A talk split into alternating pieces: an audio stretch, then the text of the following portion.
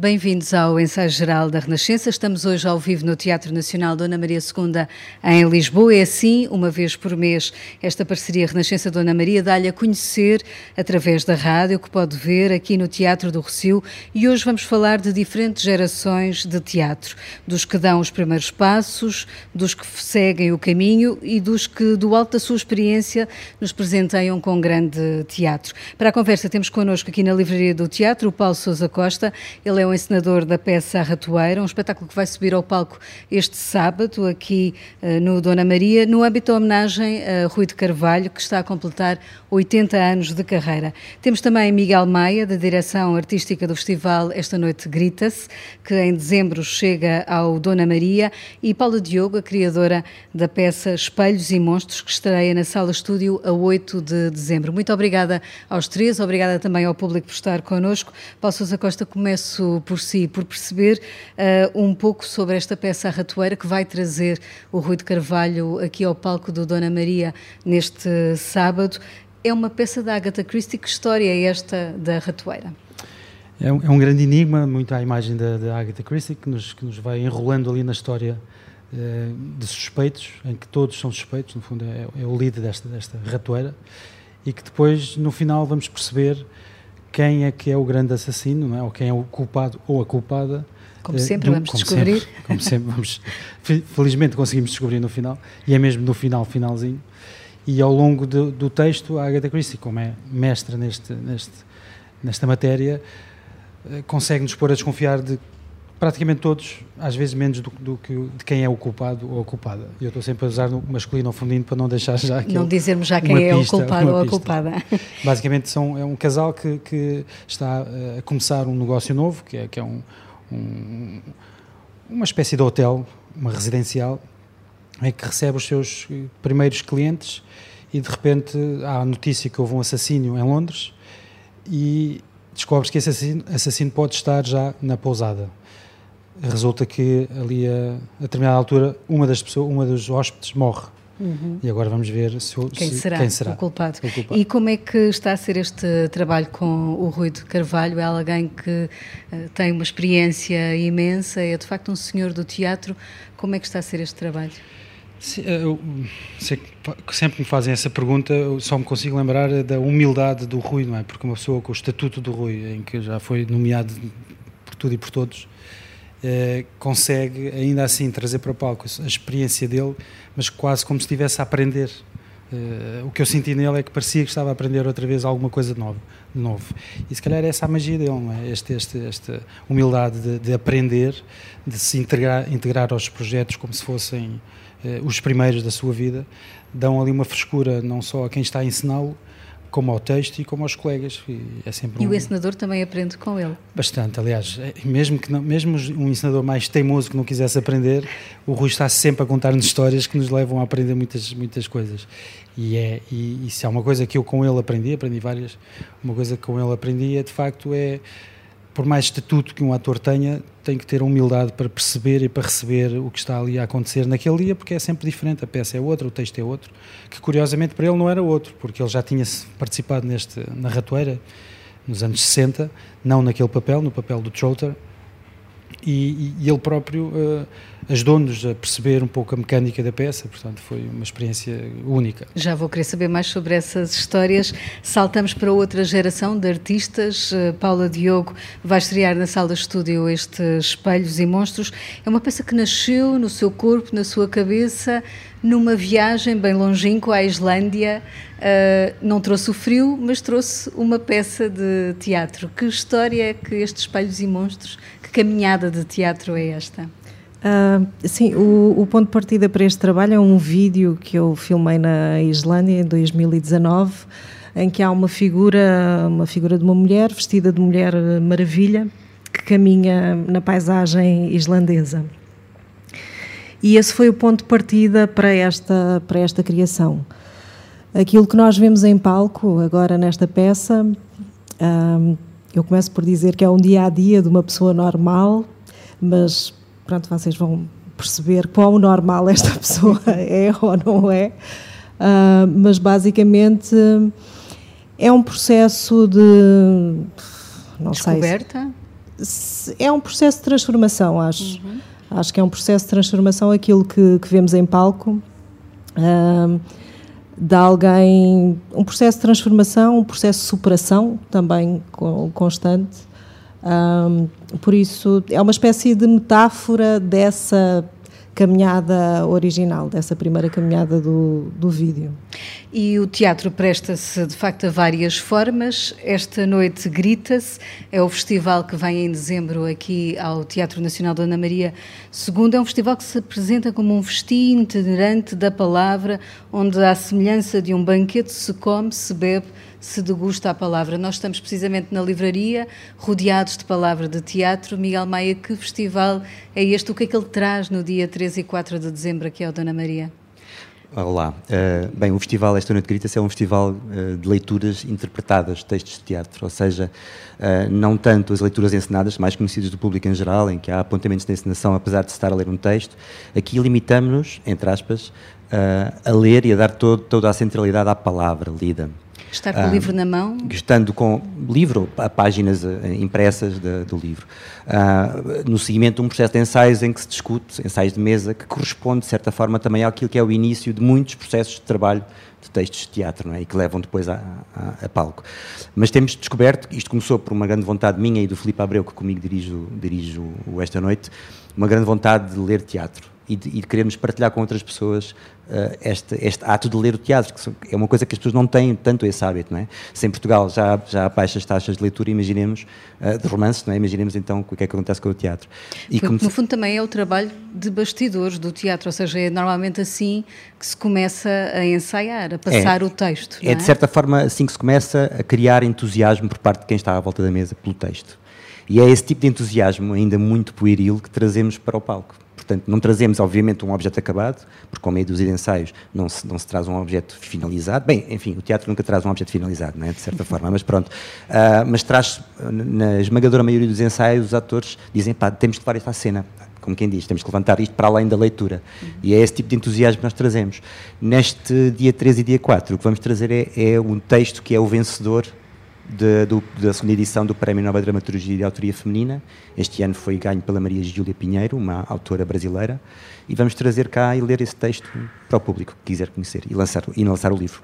E para quem nos ouve e está aqui também no teatro, voltando a Rui de Carvalho, há também uma exposição eh, aqui no Dona Maria que se chama Retratos Contados, que presta homenagem ao ator. São fotografias de arquivo também. Eh, e dia 30, ou seja, já na próxima quarta-feira, há uma visita guiada à exposição pela mão do seu curador Nelson Mateus. É uma vida de facto recheada de histórias, eh, Paulo Sousa Costa, neste trabalho.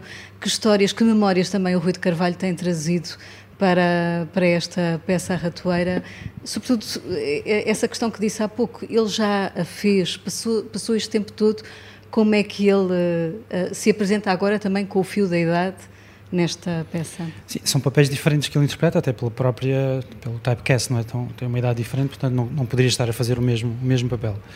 Um, ehm, Foi-nos contando algumas histórias de, de então, uh, enfim, o, o, Rui é muito saudosista, como sabemos, e eu acho que isso também é uma particularidade dele, e fala muito dos atores que participaram com ele nessa, nessa experiência da, ratoeira, e com, como faziam, e a, e a, forma diferente como nós fazemos, porque cada um, cada encenador pega no texto e tenta fazer uma, a sua interpretação, juntamente com o conjunto, com o elenco, e ele, de facto, tem, tem trazido algumas histórias, mas já, já começa a deixar histórias também nesta participação dele, porque... Por exemplo?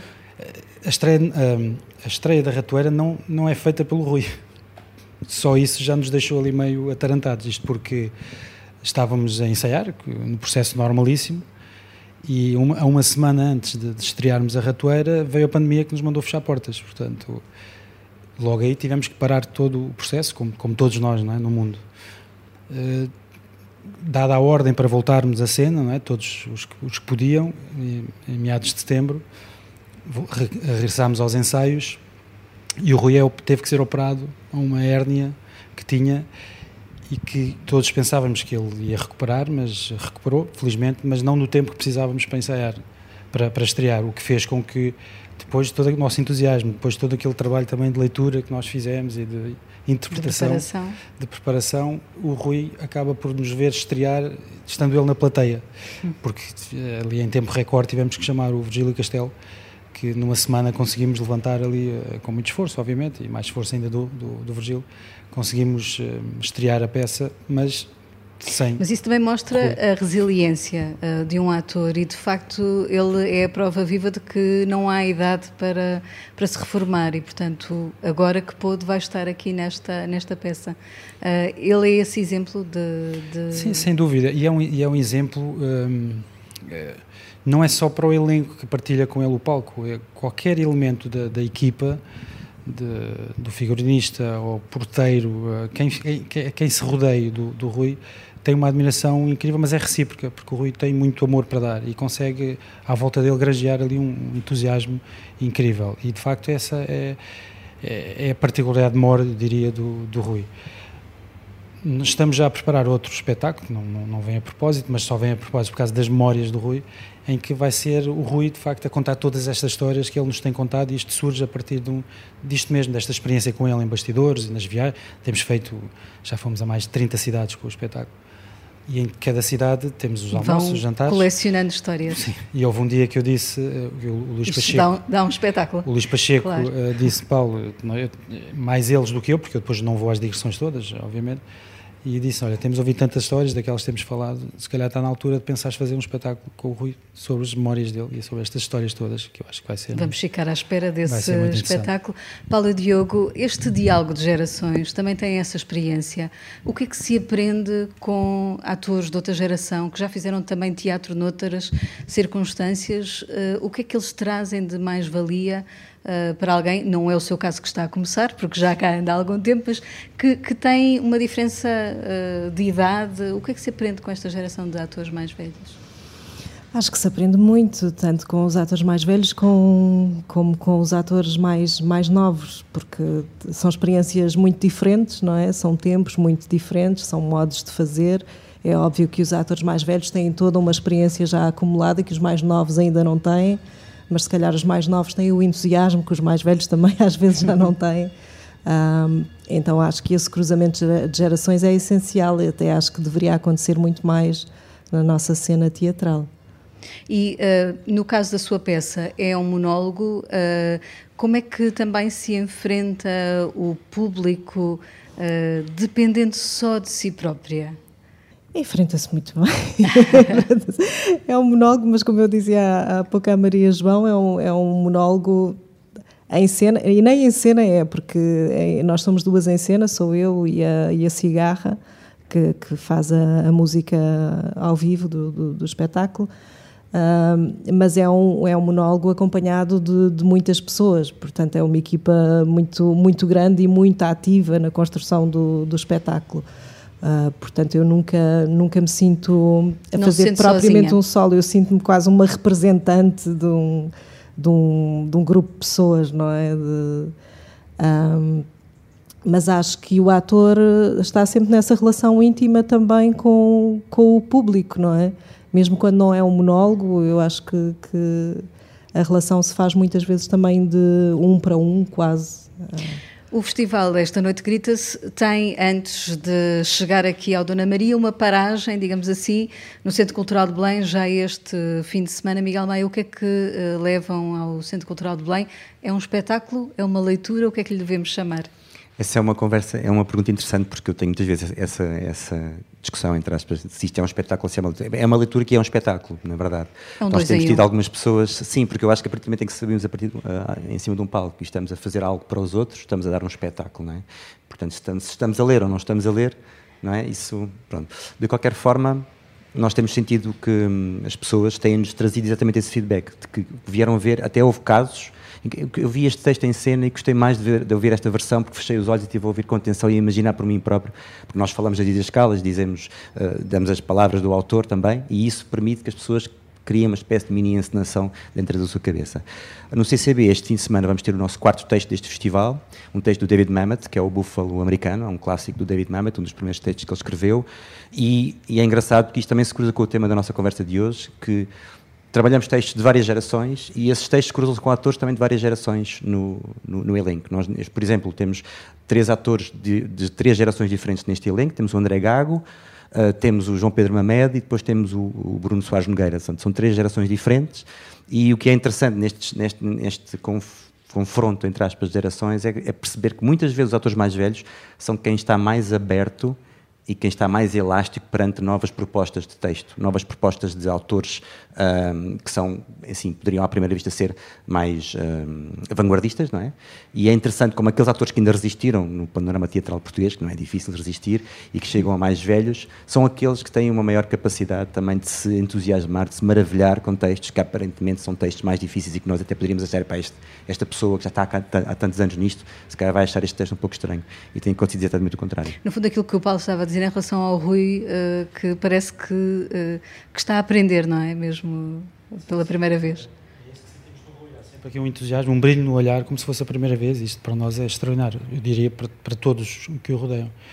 E às vezes falamos muito sobre isso, sobre o cansaço, não é? o cansaço do ator. Não, não o uhum. cansaço físico, mas no caso do Rui, eh, obviamente com, com, a idade que tem, hum, apresenta algum cansaço natural, mas o cansaço da representação, 80 anos, não é? Como é que não se chega ao cansaço? E com, vendo o Rui a trabalhar em bastidores, ou seja, nos ensaios, eh, e depois, eh, imediatamente antes do pano subir, percebe-se que ele, é impossível ele cansar-se eh, mentalmente, não é? Psicologicamente. E Al Pacino tem uma, tem uma, uma frase muito interessante sobre isso, que é a repetição refresca-o. Portanto, quando um ator, um ator como o Al Pacino, que, tem algum, deveria ter algum cansaço, não é? Uh, percebe-se que é de facto é aquela repetição que lhe dá mais estímulo e mais estímulo, é quase como uma mola propulsora que nunca vai acabar. E o que sentimos no Rui é isso, que ele não acaba. No ensaio geral, vamos agora escutar as perguntas que o nosso colaborador semanal, Guilherme de Oliveira Martins, do Centro Nacional de Cultura, deixou para os nossos eh, convidados. O melhor acesso à cultura exige um diálogo, uma troca de experiências efetivos eh, entre gerações diferentes. Eis um desafio difícil. Para Miguel Maia, a minha pergunta tem a ver com a relação com as comunidades e os públicos, designadamente o teatro como meio privilegiado da educação permanente.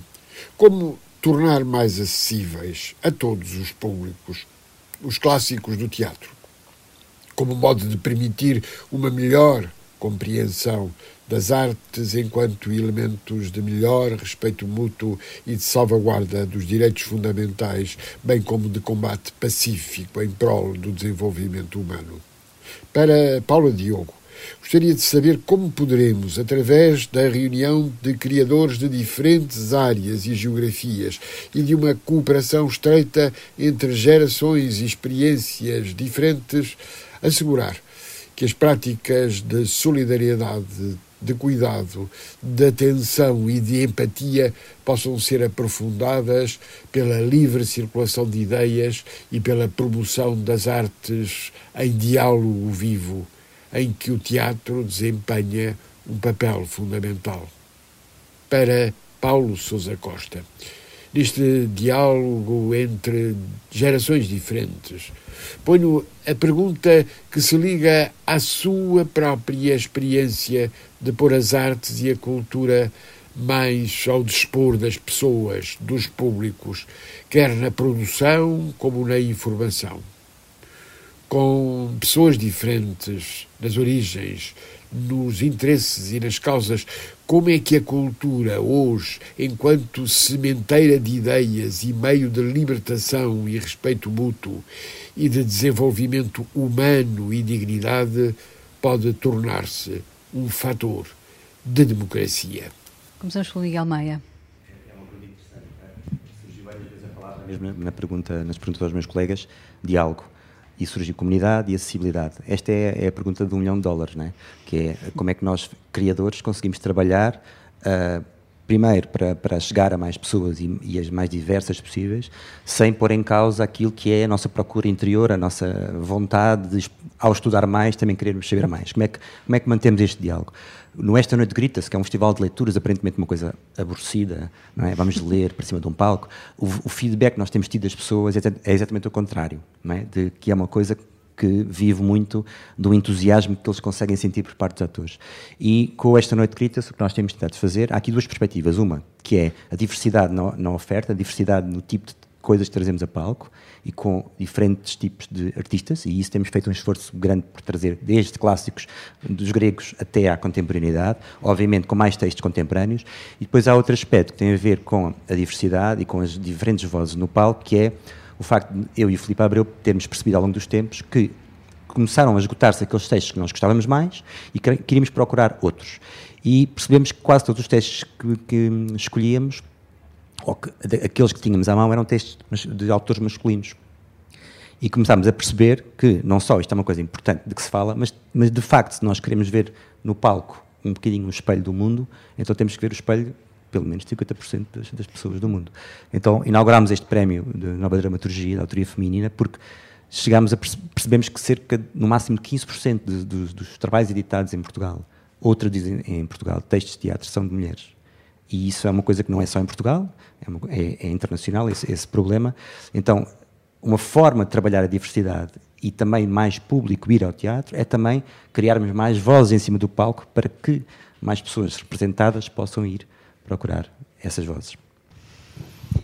Ah, então, eu tento, tento resumir, juntar várias coisas que apareceram aqui na pergunta uh, misturadas. Uh, eu tenho, tenho por princípio nos meus trabalhos juntar pessoas de, de áreas muito, muito diferentes uh, e de idades também diferentes, de geografias diferentes, que é tudo o que apareceu aqui, e pô-las, tentar, tentar colocá-las em processos de trabalho muito horizontais e muito partilhados.